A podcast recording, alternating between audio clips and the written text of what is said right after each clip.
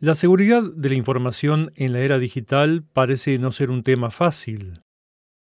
Entre los peligros más graves se encuentra el robo de identidad, que puede dañar la vida de la víctima durante años o incluso por siempre.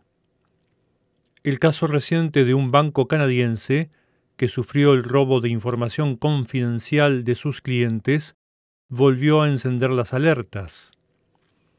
Las autoridades recuerdan la necesidad de preservar la información confidencial y de tipo personal, como por ejemplo el número de seguridad social, una de las presas más buscadas por los piratas informáticos actuales.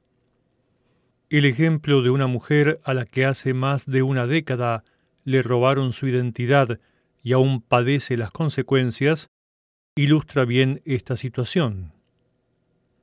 Más detalles en el reportaje adjunto.